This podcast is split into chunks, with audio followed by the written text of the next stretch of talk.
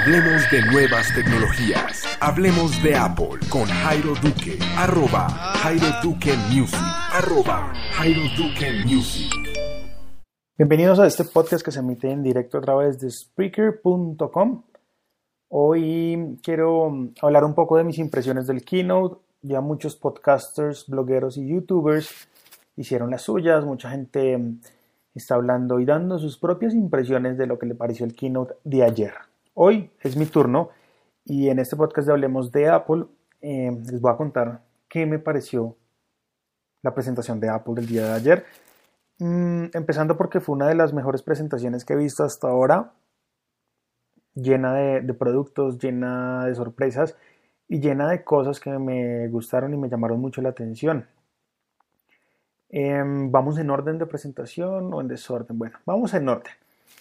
Lo primero que mostraron, el iPad Pro, un iPad de 12,9 pulgadas, bastante grande. Y mucha gente decía, bueno, ¿para qué un iPad tan grande? Luego de la demostración y de las cosas que trae este iPad, que son accesorios adicionales, cuando digo adicionales es que valen adicionales, mm, está el teclado que hace su parte de cobertor, un teclado mucho a la Surface de Microsoft y un stylus que ellos llamaron en este caso el Apple Pencil. El iPad Pro me parece una, un juguete, una, un dispositivo completamente hecho, como su nombre lo indica, para gente pro. En este caso, eh, me imagino un diseñador eh, utilizando el poder de este iPad. Para los que no saben, trae 4 GB de RAM, lo reveló Adobe esta mañana. Y es un iPad em, para los diseñadores hecho a la medida, se puede dibujar con el Apple Pencil, se pueden hacer muchas cosas de diseño y sé que para los diseñadores esto va a ser un juguetazo. Para los arquitectos también creo que va. Vimos en la keynote aplicaciones como AutoCAD funcionando. Em, para los médicos también tienen aplicativos especiales. Y acá lo importante es que gracias a su pantalla extensa de 12,9 pulgadas vamos a poder em, tener dos aplicaciones funcionando al mismo tiempo y poder utilizar pues todo el poder que trae este nuevo dispositivo. Un iPad no más grande, sino un iPad lleno em, de nuevas situaciones y nuevas experiencias de uso. ¿Sí? Es decir, cuando ustedes vayan a comprar este iPad, si realmente lo requieren, no se lo vayan a dejar vender como, no, es que simplemente es un iPad más grande. No, es un iPad que para muchos puede reemplazar en este momento los Macs. Mm, hablaba yo con Ciudadano Cero y él me decía que va a poder reemplazar su MacBook Pro o su MacBook Air, no recuerdo cuál es el que tiene, precisamente por este dispositivo. Le queda perfecto. Le queda perfecto para todas sus tareas este dispositivo.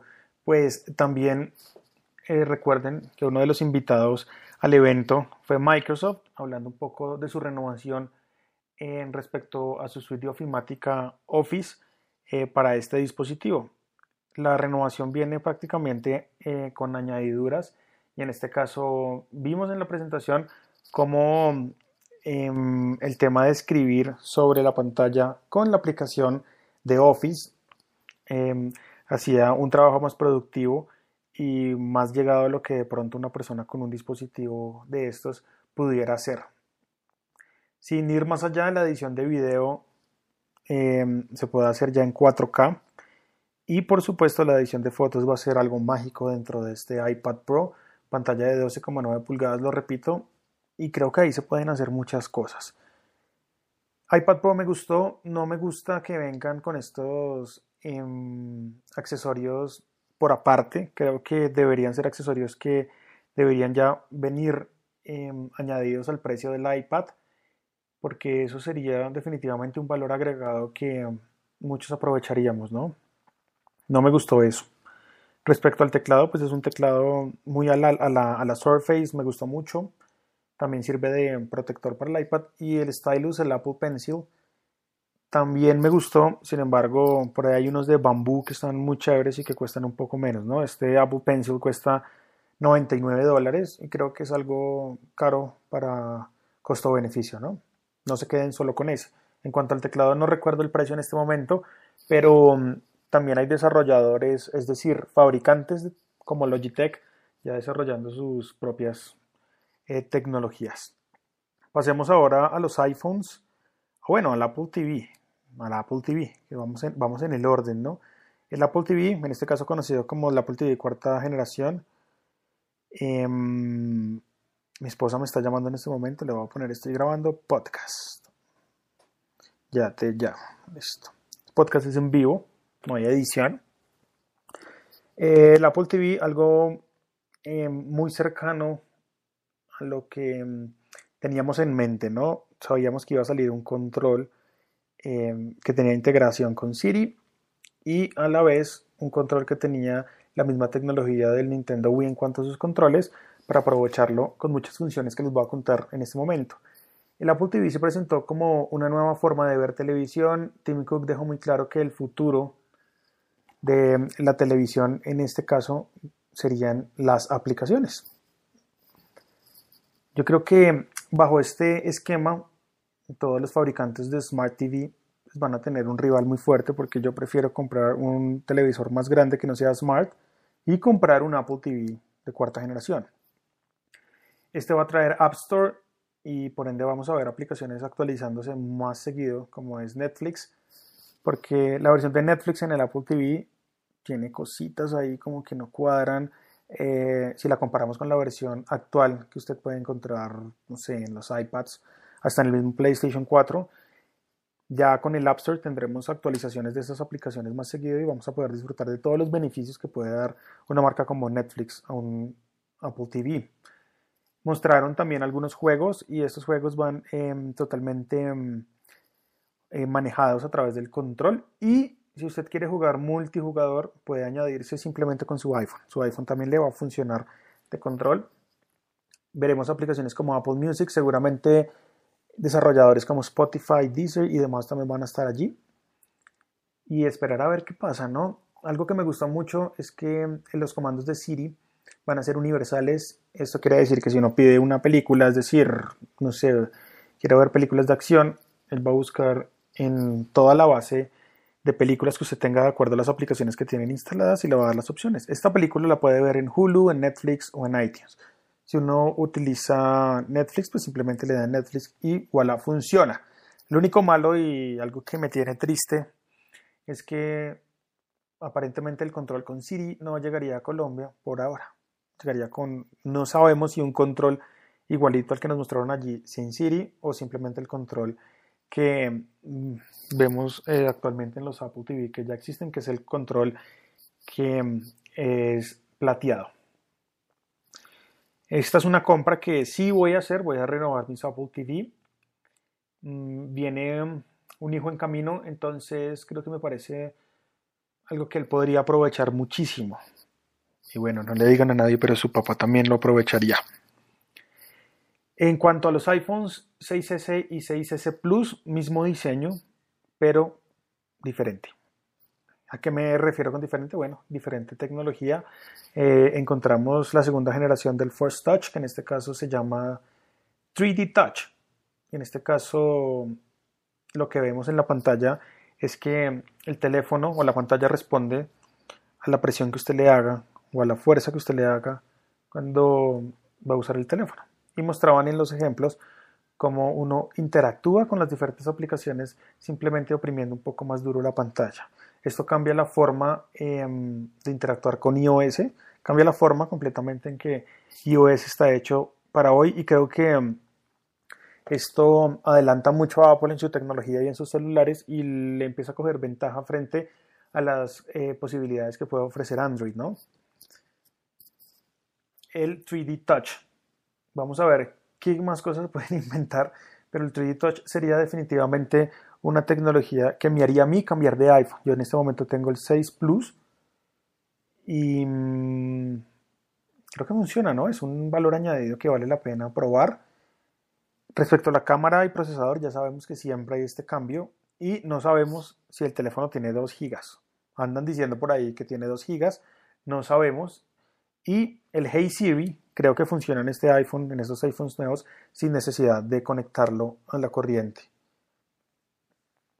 En cuanto a los otros lanzamientos, que fue un iPad mini Pro de cuarta generación, que fue un lanzamiento ahí como muy escondido, sin mucha bulla. Es un iPad mini con las capacidades del iPad Air 2. Entonces no, no veo novedad allí, pero para las personas que de pronto estaban esperando este iPad de tamaño más pequeño con estas posibilidades de multitarea que se vienen ahorita con el iOS 9, pues ahí lo tienen para que eh, para los que quieran eh, adquirirlo. Otra cosa que mostraron que me gustó mucho es el tema del iCloud en su posibilidad de adquirir más capacidad de almacenamiento. Bueno, ya sabemos que mm, actualmente pues estaba el plan gratis con 5 gigas y el plan de un dólar pues le van 1.20. No voy a pasar de ahí porque no conozco las cifras. Yo actualmente pago 0.99 eh, por 20 gigas y sé que ahora que salga el iOS 9, que creo que es el 16 si no estoy mal, nos van a aumentar eh, a 50 sin ningún costo adicional. Eso me gustó mucho y lo voy a aprovechar también muchísimo. Tomo muchas fotos y me gusta siempre tenerlas pues como tal vinculadas a mi cuenta de iCloud, tenerlas ahí siempre firmes. Mm, Apple Watch, pues el nuevo sistema operativo del reloj, no les puedo hablar mucho porque no tengo reloj, no lo, no lo he probado. Y para eso, pues se necesitarían em, donaciones, ¿no? Mi cuenta de PayPal, para los que quieran de pronto ayudarme a conseguir mi primer Apple Watch, es jairoduqueescobar.me.com. Si, algún, si alguno pues quiere colaborar con esto y voy a empezar a hacer como una campaña a ver si podemos tener Apple Watch para poderles hablar en este podcast del Apple Watch, pues sería algo increíble y de gran ayuda. Mm, entonces, para resumir, eh, la nueva tecnología del iPhone 3D Touch sería como ese valor añadido, no el cambio de la cámara, no el cambio del procesador, sino el 3D Touch. Me parece algo que sí diferencia un teléfono del otro. Apple TV, si lo voy a adquirir, me parece una herramienta muy útil para entretenerse en la casa y vuelvo y les cuento. Viene un bebé en camino y creo que lo vamos a aprovechar muchísimo y de paso pues renovar un poco Em, yo no tengo Smart TV, entonces podemos renovar un poco la forma de ver televisión en casa. Mm, en cuanto al iPad Pro, mm, lo dejamos ahí quietico, todavía no. Vamos a esperar a próximas generaciones y vamos a ver em, la gente cómo, cómo, le va con esto, ¿no? La gente que em, va a cambiar eh, su forma de trabajar, que es mediante un Mac a un iPad Pro. Vamos a ver cómo les va, ¿no?